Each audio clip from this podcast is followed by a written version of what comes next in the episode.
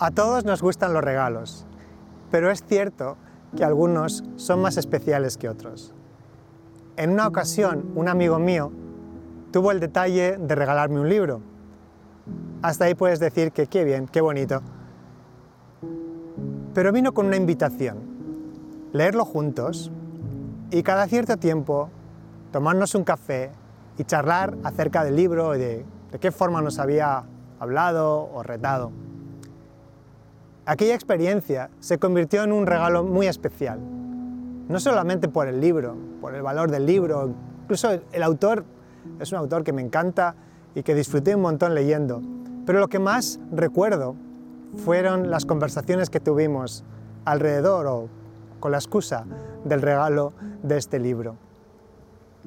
Yo creo que la oración es ese regalo, es esa invitación de nuestro amigo Jesús para no solamente en el caso de, la Biblia, ¿no? cuando la leemos, que se queden en historias o en información que sacamos y ya está, sino que la hagamos una conversación.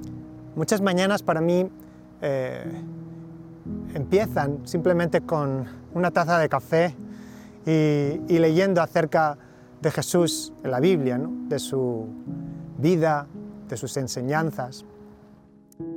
Y todo podría quedar ahí, pero cuando convierto esas palabras en un reto para que a la hora de enfrentar el día que tengo por delante se convierta en una realidad, hay algo muy especial.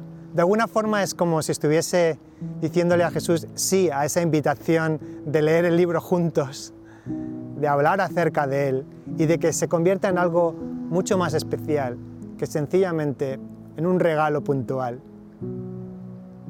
Y me gustaría desafiarte en este día a que recibas la oración como un regalo y un regalo muy especial que con el tiempo vas descubriendo los matices y la profundidad de algo que se nos ha dado a todos por igual. Es cierto que a veces eh, hay personas que nos retan o nos deslumbran con sus vidas de oración, gente muy mística o que dedica horas enteras a la oración, a rezar, a meditar. Pero la oración es para todos. Jesús no nos ha dado este regalo solamente para que algunos expertos se puedan dedicar a esto de la oración.